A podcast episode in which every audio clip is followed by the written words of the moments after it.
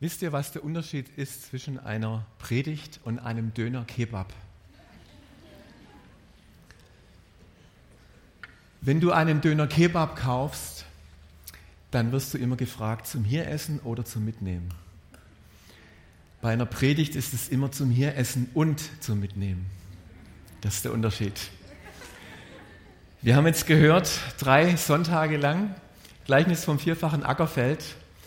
Und wir wollen heute Morgen einfach zum Thema Herzenssache unsere Herzen öffnen, dass, dass, dass unser Herz vorbereitet ist und dass dieses Wort Frucht bringt. Dass wir es hier essen und dass wir es mitnehmen. Und dass es Frucht in unserem Alltag bringt. Lass uns da nochmal beten dafür.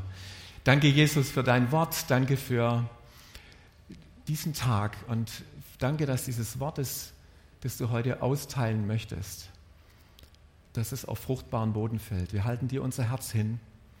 Wir wollen es zu einer Herzenssache machen, dein Wort nicht nur zu hören, sondern auch zu tun und es umzusetzen. Und wir preisen dich dafür in Jesu Namen. Amen. Ich weiß nicht, ob von euch die Älteren sich noch daran erinnern, an eine Ratesendung, die hieß Was bin ich? Mit Robert Lemke. Wem sagt das noch was? Was bin ich mit Robert Lemke? Welches Schweinderl hätten Sie denn gern? Und man kann sich das gar nicht mehr vorstellen, dass dann irgendwie, wenn dann die vier da irgendwie Nein gesagt haben, also da ging es ja nur mit Ja und Nein, dass man dann so fünf D-Mark, glaube ich, in so ein Sparschwein gekriegt hat. Heute gibt es die Millionenfrage und damals war das noch sehr beschaulich mit diesen fünf Mark-Stücken. Und es war ja auch so, dass wenn man einen Beruf vorgestellt hat, man aufgefordert wurde, machen Sie mal eine typische Handbewegung. Wisst ihr das noch? Gut, und ich werde jetzt mal eine typische Handbewegung machen. Und dann werdet ihr ähm, raten dürfen, was für einen Beruf ich heute Morgen habe. Also, Achtung, eine typische Handbewegung. Okay, was bin ich? Ein Sämann. Ein Bauer, ein Sämann. Und der ist richtig gut drauf, der Seemann. Achtung, es geht weiter, der sät noch weiter. Jawohl. Und noch einmal. Noch einmal hier und noch einmal ganz weit hinten. Warum? Ihr noch was? Okay. Okay. So. Ich hoffe, dass ihr alle was habt, ansonsten verteilt. Wir haben ja jetzt dieses Bild dieses Seemanns Oh, die Beate, die holt es und lässt es durchgehen. Genau, wunderbar. Es geht heute mal darum, dass wir eine Seefrau sind und dass wir ein Seemann sind. Und das kann man jetzt so machen wie ich, dass wir so sehen mit dieser Handbewegung. Ich komme aus der Forstwirtschaft beruflich und ich habe gedacht, wow, so ein Baum ist auch ein tolles Beispiel für Sehen. Es gibt da zwei Arten von ähm, Vermehrungsarten. Und zwar gibt es Bäume, die haben leichte Samen und die fliegen über den Wind. Und das nennt man dann Anflug.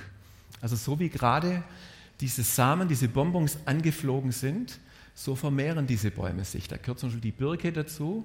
Ja, die hat ganz leichte Samen und die fliegen dann und die können kilometerweit fliegen. Und dann gibt es irgendwie eine junge Birke, die, die ganz weit weg ist. Es gibt aber auch Bäume, äh, da gehören die Eiche dazu, die Buche die haben schwere Samen, ja, Bucheckern und Eicheln und die, die fliegen nicht groß, sondern die fallen nur runter und das nennt man dann Aufschlag. Also Aufschlag, das geht dann so, dass da auf einmal was runterfällt. Genau. genau. Und ein bisschen weiter fliegt. Genau, Aufschlag, Achtung.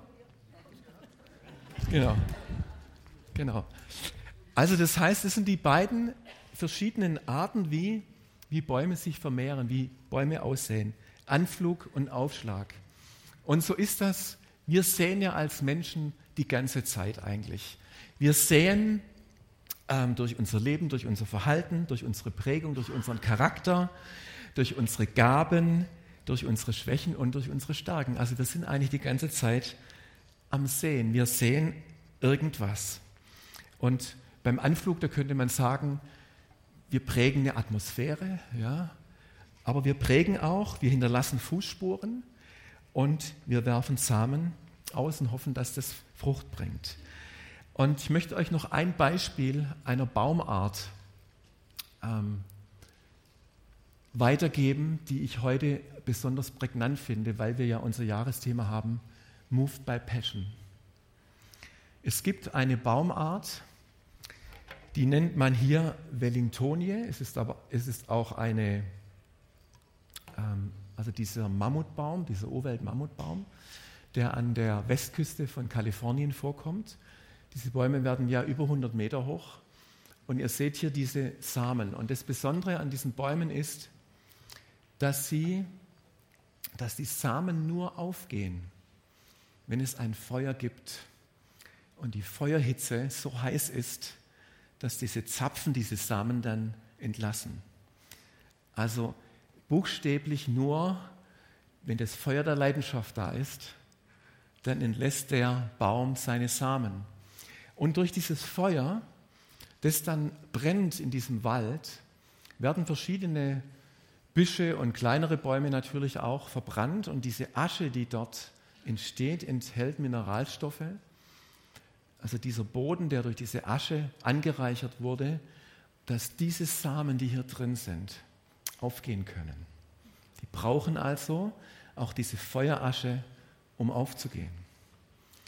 Also manche, manche Sachen können wir von der Natur schon, schon lernen, die sind schon stark. Also Vermehrung richtige, echte Vermehrung nur bei Leidenschaft, bei Feuer, Hitze. Wie ist es mit uns, mit, wenn wir uns vorstellen, dass wir eine Seefrau und ein Seemann sind, die das Wort Gottes weitergeben?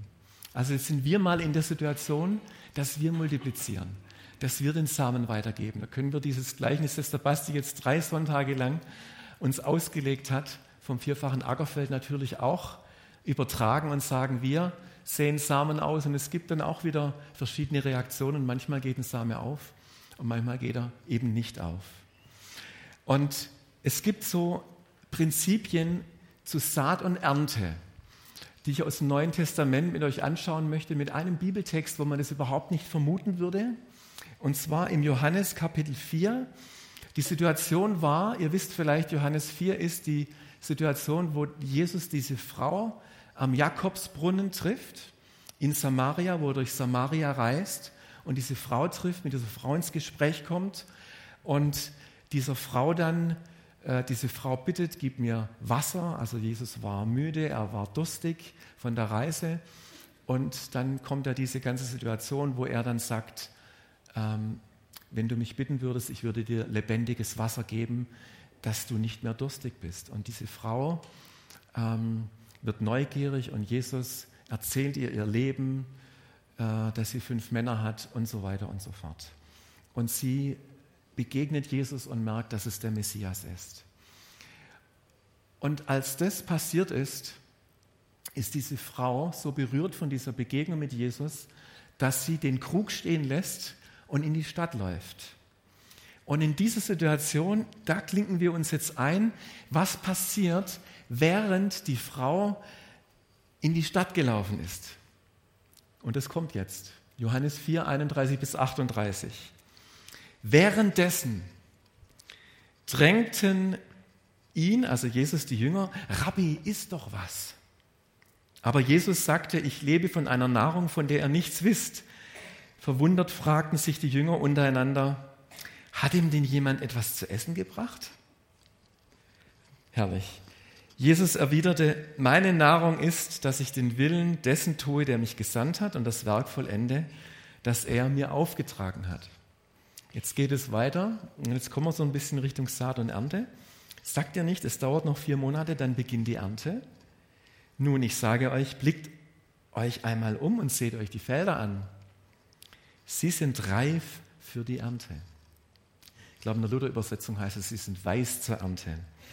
Ja, die Ernte ist, wird jetzt schon eingebracht.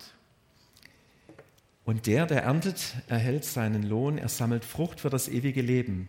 So freuen sich beide zugleich, der, der sät und der, der erntet. Das Sprichwort sagt, einer sät und ein anderer erntet. Das trifft hier zu. ich habe euch zum Ernten auf ein Feld geschickt, auf dem ihr vorher nicht gearbeitet habt. Andere haben darauf gearbeitet und ihr erntet die Frucht ihrer Arbeit. Ich möchte aus diesen Versen drei Prinzipien herausarbeiten, was wir hier ähm, herauslesen können. Interessant ist, dass die Jünger erstmal wahrscheinlich auch den müden Jesus sehen, so wie die Frau auch, und gesagt haben, Mensch, der Jesus, der braucht jetzt was zu essen. Gell, Jesus, wir haben uns Brot gekauft in der Stadt, während du mit dieser Frau gesprochen hast. Iss, Rabbi, iss. Und dann kommt diese Antwort und Jesus sagt, ähm, ich lebe von einer Nahrung, von der ihr nichts wisst. Und das haben die natürlich nicht geblickt. Das war wieder so eine typische Aussage, hä? Was meint jetzt Jesus?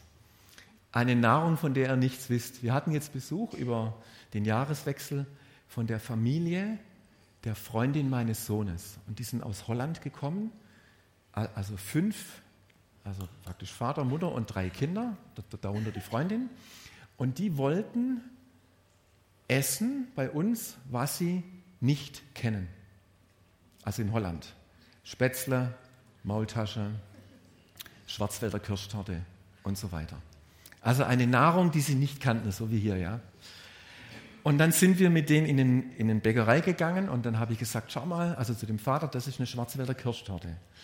Und dann hat er, ja, er bestellt selber und so und dann hat er gesagt, I want to have this Schwarzenegger, hat er dann gesagt, ja, statt Schwarzwälder Kirschtorte.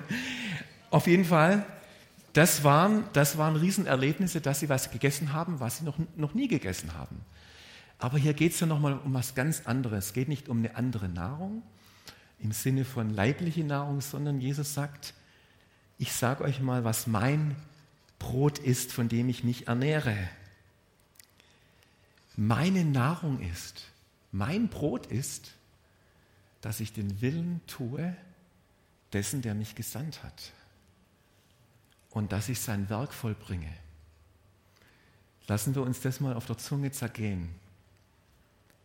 Jesus sagt, wenn ich den Willen tue meines Vaters im Himmel, wenn ich sein Werk vollende, dann esse ich, dann sättigt mich das. Da geht es erstmal um etwas empfangen, was wir ja gar nicht vermuten, wenn wir an Säen denken. Ja, ist immer so anstrengend. Aber erstmal geht es darum, den Willen Gottes zu tun. Das ist, das ist Brot. Ja, das ist Brot. Und ich möchte euch das hier mal aufzeichnen, dieses Brot. Oh, schaut, ich mir hier ein Samenkorn gefunden. Super.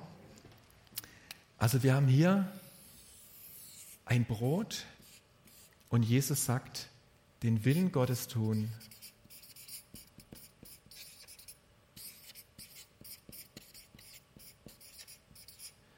Das ist meine Nahrung. Und ich bin gesandt,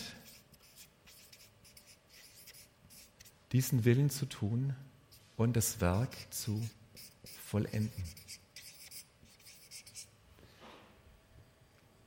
Das ist meine Nahrung. Das ist das Erste, dass wir, wenn wir an das Denken an Saat und Ernte, dass wir erstmal verstehen, das Beste, was dir im Leben passieren kann, das, was richtig satt macht, ist den Willen Gottes zu tun. Hast du das schon mal erlebt? Dass das unsere Sehnsucht stillt, wenn wir in diesem Segen Gottes sind, wenn wir da, wenn wir da drin sind, dass das uns satt macht. Wir kennen diese Geschichte mit, den, mit der Speisung der 5000 und die sind dann alle Jesus nachgereist über den See und wollten da weiter an ihm dranbleiben. Und Jesus sagt, ihr kommt zu mir, weil ihr von dem Brot gegessen habt und weil ihr satt geworden seid. Deswegen kommt ihr zu mir und deswegen sucht ihr mich. Das ist das eine. Das zweite ist, und jetzt kommen wir Richtung Ernte. Es dauert noch vier Monate, dann beginnt die Ernte. Nun sage ich euch, blickt euch einmal um und seht euch die Felder an. Sie sind reif zur Ernte. In Lukas 10, 1 bis 2 lesen wir, das kennt ihr auch, Jesus hat seine Jünger ausgesandt, 70 Jünger, in Städte und Dörfer zu gehen, das Evangelium zu predigen, Kranke gesund zu machen, Dämonen auszutreiben. Und er hat gesagt, die Ernte ist groß. Die Ernte ist groß. Der Arbeiter sind wenige. Bitte den Herrn der Ernte, dass er Arbeiter sende in seine Ernte. Er sagt zum einen, jetzt ist Erntezeit. Und er sagt, die Ernte ist groß. Und ich habe früher, das habt ihr bestimmt auch öfters mal gebetet, ich habe mir gedacht, ja, die Ernte ist groß, jetzt beten wir, Gott, dass du ganz viele Leute nach Rumänien schickst, ähm, dass die dort helfen. Ja. Aber lass es andere machen. Ich bleibe hier. Ja, manchmal ist es ein bisschen gefährlich, so zu beten. Ja? Bitte den Herrn der Ernte und es sollen dann andere machen. Natürlich sind wir auch dabei. Wisst ihr, was ich spüre, was Jesus damit sagen will, wenn er sagt, bitte den Herrn der Ernte? Ich glaube, er möchte uns ein Verständnis geben. Macht euch eins damit. Leute, die Ernte ist groß.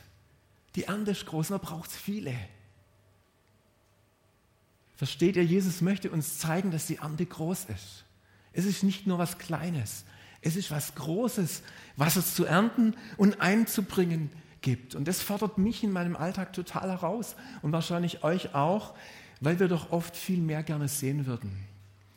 Manchmal, ich würde viel öfters gerne Heilungen erleben. Ich würde viel öfters gerne sehen, wie Menschen zu Jesus finden.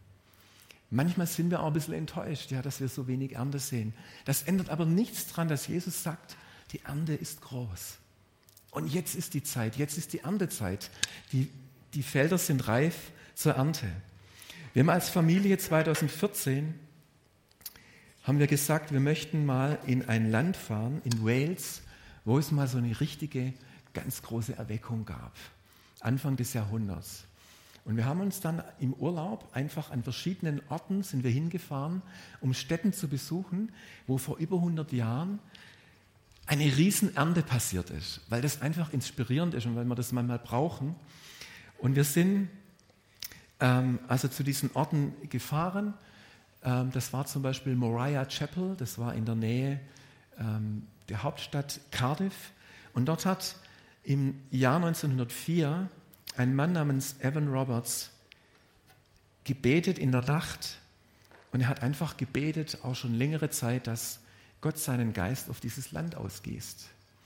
Und dann ähm, war es so, dass in irgendeinem Gottesdienst in einem Dorf ein Mädchen aufgestanden ist, die hieß Flory, und die hat mit zitternder Stimme gesagt, ich liebe Jesus von ganzem Herzen. Mein Leben gehört ihm. Ich bin voller Leidenschaft für ihn. Und so wie wir das lesen, hat diese, dieses Mädchen und dieser Ausspruch, ich liebe Jesus von ganzem Herzen, diese Erweckung ausgelöst. Es sind dann Gottesdienste gewesen, die bis nachts um drei gedauert haben.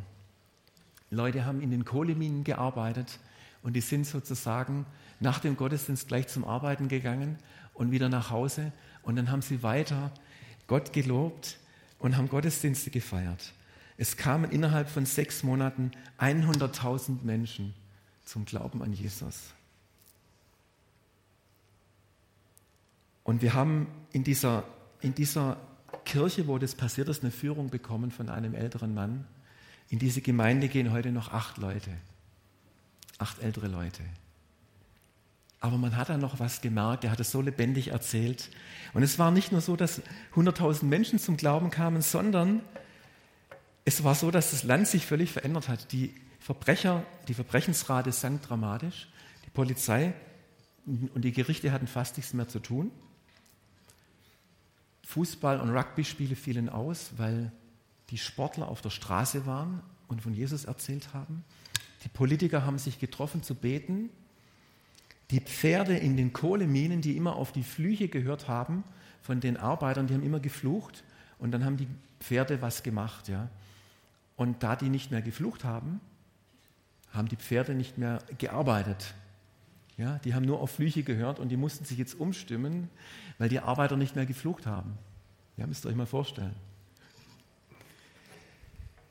Diese Erweckung hat ein ganzes Land erfasst. Das ist dann auch über geschwappt in die Azusa Street ähm, in den USA und auch wir hatten in Deutschland, und da sind wir auch froh, auch hier in Württemberg, hatten wir im letzten Jahrhundert wirklich eine größere Erweckung, wo ganz viele Menschen zum Glauben kamen. Deswegen haben wir so viele CVMs und so viele Jugendarbeiten hier in unserem Land, weil es eine Zeit gab, wo ganz arg viel in unserem Land passiert ist.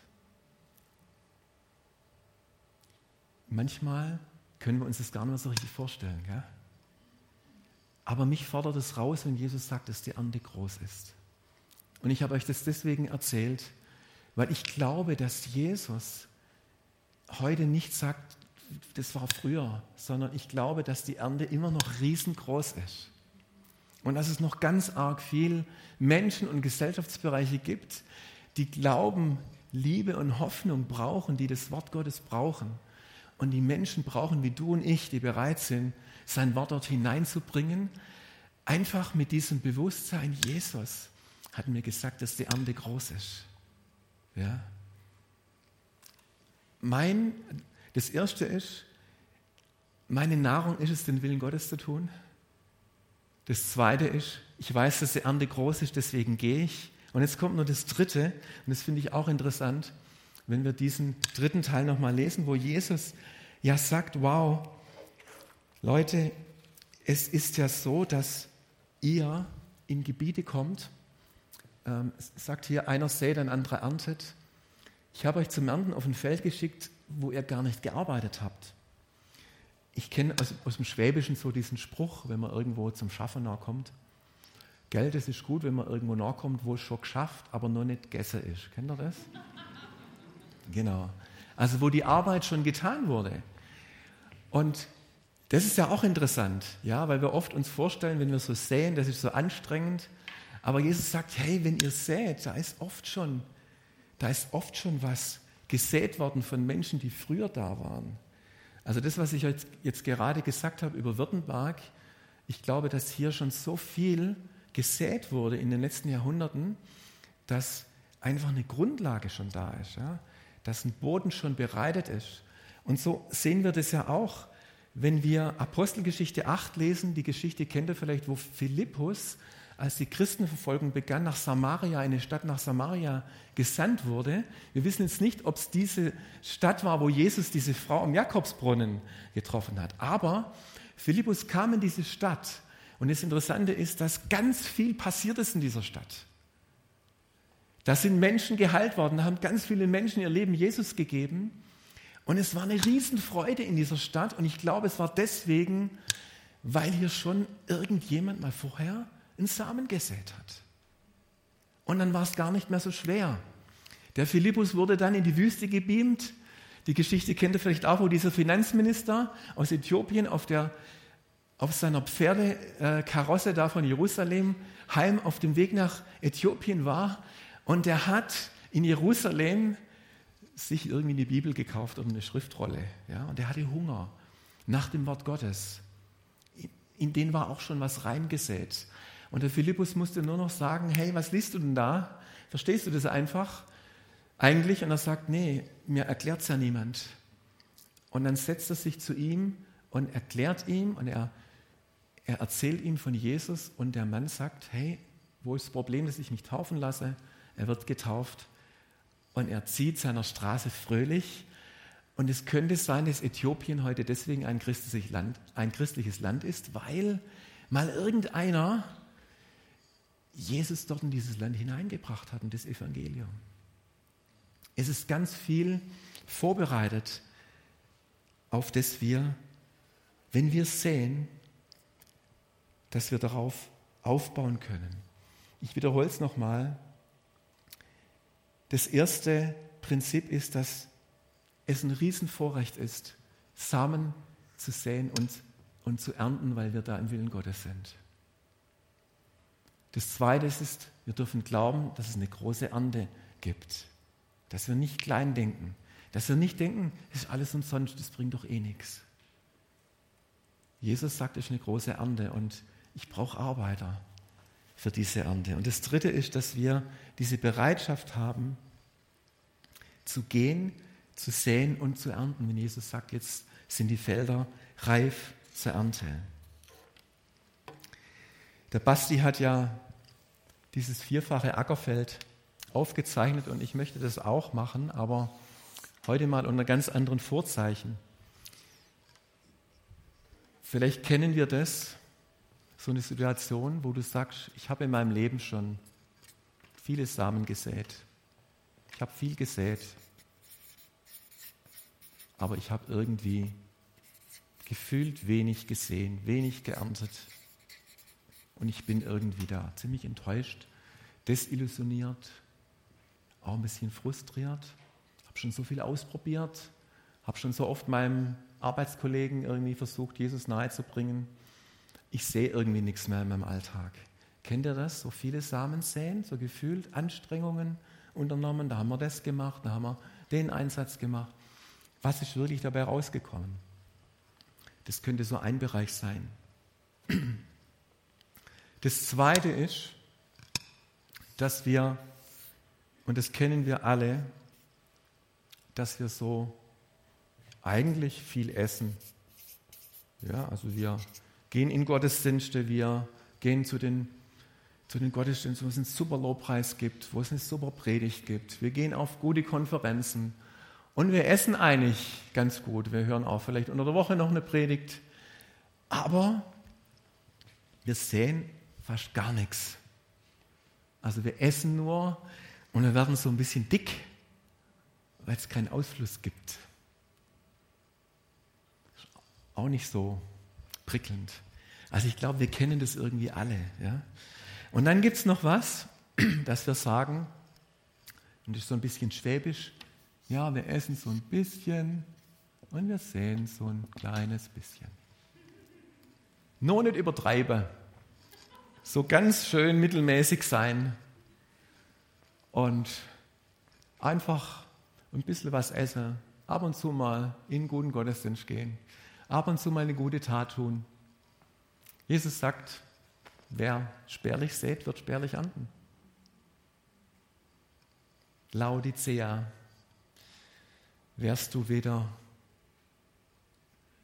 sei nicht lau, entweder kalt oder heiß, leidenschaftlich, mit Feuer. Oh Mann, das fordert, das fordert mich auch raus. Jesus sagt im 2. Korinther 9, wer wenig sät, wird wenig ernten. Wer reichlich sät, wird reichlich ernten. Und hier geht es jetzt um, eigentlich um das Geben, um Finanzen. Jeder soll für sich selbst entscheiden, wie viel er geben oder sehen möchte. Gott liebt den, der fröhlich gibt. Finde es total stark, Rebecca, dass du das machst mit Ruben. Das ist ein schönes Beispiel. Ja? Rebecca sät etwas mit dem Team, ganz bewusst. Und was wir hier nochmal lesen, ähm, dass Gott die Macht hat, euch mit seiner Gnade zu überschütten, damit ihr in jeder Hinsicht zu jeder Zeit alles habt, was er zum Leben braucht und damit ihr sogar noch auf die verschiedenste Art und Weise Gutes tun könnt. Das ist genau das, dass wir eine Riesenversorgung von Jesus versprochen, versprochen bekommen.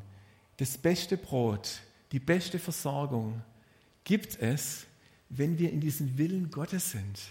Und dann gibt es darüber hinaus so viel, so viel, ja, dass wir, wie ich am Anfang, ja, wie so ein Baum, wir, wir können die ganze Zeit, ihr wisst es ja, wenn ein Baum am Wasserbecken gepflanzt ist, der bringt die ganze Zeit Frucht. Wir können eigentlich normales Christsein ist, du säst und du erntest den ganzen Tag. Weil das in uns ist, ja. Das ist in uns drin. Wir sehen die ganze Zeit. Wir sehen dort, wo wir hingehen, wenn wir in diesem Bewusstsein leben. Ja? Dass, wir, dass wir in diesem Willen Gottes sind, dass wir gesandt sind und dass wir sein Werk vollenden. Derselbe Gott, der dafür sorgt, dass es dem Bauern nicht an Saat zum Aussehen fehlt und dass es Brot zu essen gibt. Also du kriegst Brot zu essen und du kriegst Samen. Und das Brot, das du kriegst, das ist zum Essen. Das ist zum Sattsein. Wir müssen selber satt sein. Wir können nur das geben, was wir empfangen haben. Wir können nur, wenn wir diese Leidenschaft Jesu essen, auch leidenschaftlich geben. Sonst geht es nicht. Ja? Sonst machen wir das irgendwie aus einer eigenen Anstrengung und aus einem Pflichtgefühl. Also das ist ganz wichtig, dass wir Brot essen und dann haben wir den Samen, den wir in unserem Umfeld, in den Gott uns stellt, sehen dürfen. Und das Gute und diese ausgestreute Saat sich vermehrt und das Gute, das er tut, Früchte trägt. Und ich möchte dich heute Morgen so ermutigen, dass du in dem Bereich, wo du dich jetzt heute Morgen als Seemann oder als Seefrau, in dem Bereich, wo du bist, in deiner Familie, in deiner Nachbarschaft, an deinem Arbeitsplatz, dass du einfach glaubst, dass Gott dich gebrauchen kann. Und dass du nicht so ring und nicht so gering darüber denkst. Und du jetzt auch nicht denkst, du musst jetzt irgendwas Besonderes vollbringen, sondern dass du einfach weißt, Jesus lebt in dir und Jesus erwirkt durch dich. Ich darf ein Teil dieser großen Ernte sein. Ich habe vor ein paar Jahren schon mal so eine Predigt gehalten in diese Richtung. Und mir geht es immer so, dass ich merke, dass mich dieses Thema wirklich ergreift. Und als ich vor ein paar Jahren gepredigt habe darüber, bin ich auf dem Weg in den Gottesdienst an eine Kreuzung, eine Kreuzung gekommen, wo ein Schuh auf der Straße lag. Und ich habe dann gedacht, warum liegt hier ein Schuh auf der Straße? Und ich habe mich dann gefragt, was bedeutet dieser Schuh? Und dann habe ich gemerkt, dass Gott sagt, es fehlt so vielen die Bereitschaft, diese Schuhe zu tragen, die gute Nachricht weiterzugeben. Ja? Es fehlt diese, diese Bereitschaft, diese Stiefel anzuziehen, aus welchem Grund auch immer. Und heute Morgen, als wir von der A8 abgebogen sind, sagt die Bär, hey, da liegt so ein Turnschuh auf der Straße. Der lag also heute Morgen wieder auf der Straße.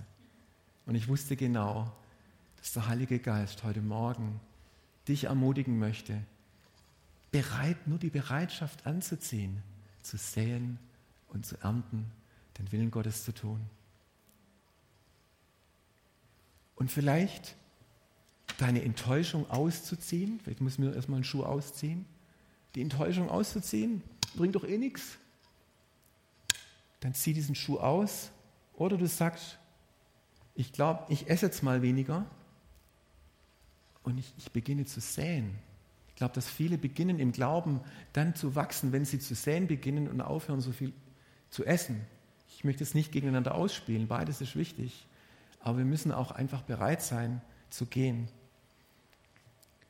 Und dann hier, vielleicht musst du den Schuh ausziehen. Ja, wenn du so einen Armutsgeist hast und alles so ein bisschen machst. Vielleicht musst du mal einen größeren Schuh anziehen. Diesen Schuh, der einfach nur heißt, ich bin bereit, das Evangelium weiterzugeben. Und diesen Schuh, den möchte ich jetzt anziehen, wieder und möchte euch mit in den Gebet reinnehmen. Oh, der geht gar nicht so einfach an. Oh, ich muss erst die Schuhbändel aufmachen.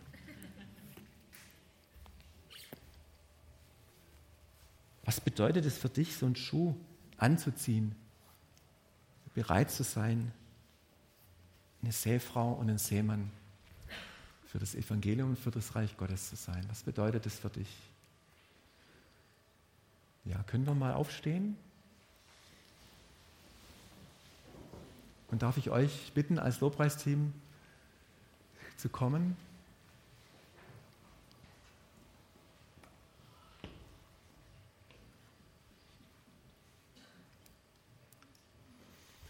Vater, wir danken dir für dein Wort.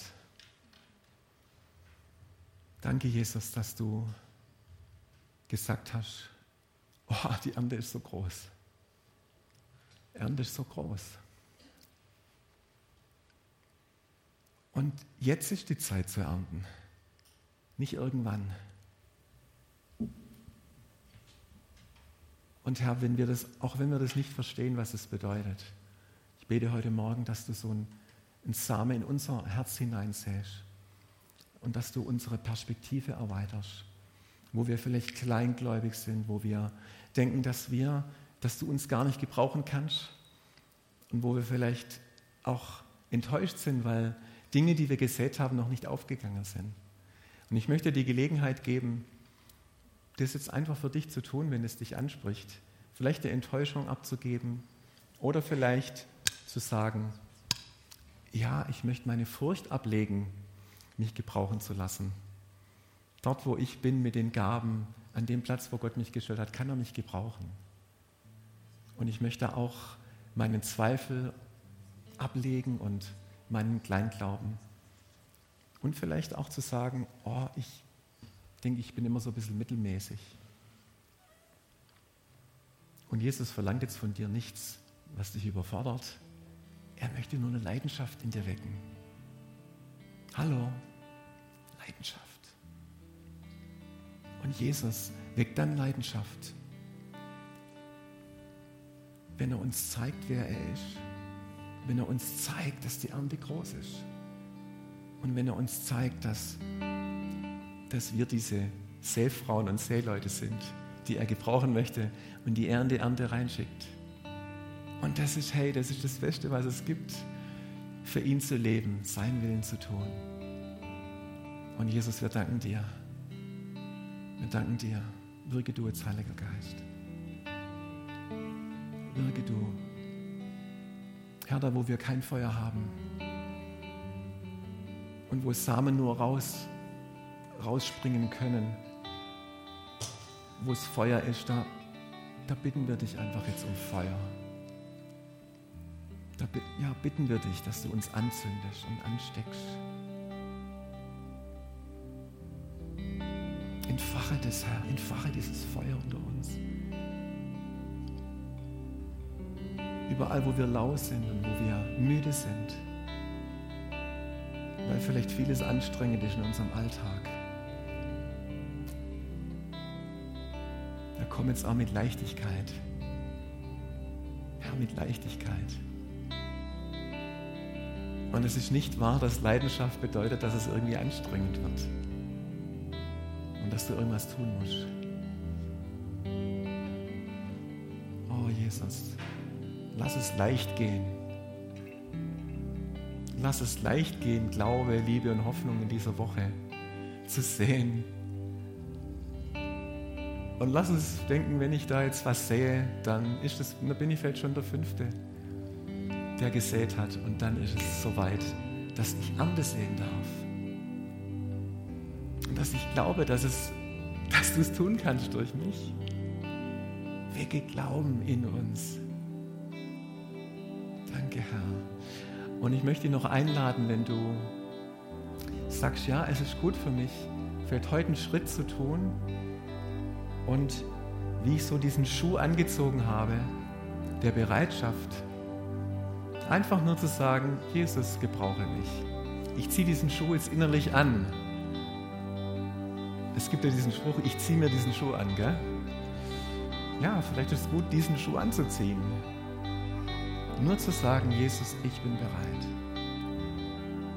Und wenn du das möchtest, dann mach das doch mal. Steh mal auf deine, auf deine Füße und, und spür das, wie das ist, in diesem, in diesem Schuh zu stehen. Heiliger Geist, ich bete jetzt, dass du auch redest.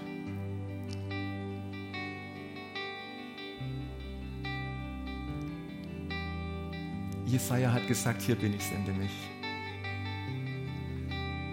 Das Beste ist, deinen Willen zu tun. Ich bin gesandt. Und ich darf das vollenden, was Jesus angefangen hat. Danke, Jesus preisen dich.